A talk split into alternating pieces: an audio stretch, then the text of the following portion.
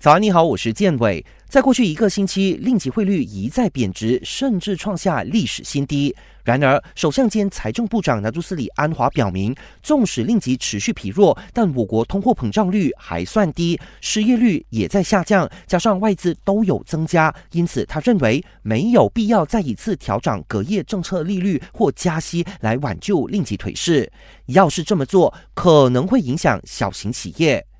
如今，电动车是全球大趋势。贸工部长东姑塞夫鲁表示，本地车企正与外国企业接洽，预计一到两年内，我国就可以推出可负担的国产电动车。另外，政府还计划将 B 二级摩托驾照自动升级为 B 级驾照。陆路交通局副总监艾迪表示，交通部与陆交局的研究已经进入最后阶段，最迟今年尾就可以把报告提成交通部长陆兆福和副首相拿督斯里阿莫扎西做出定夺。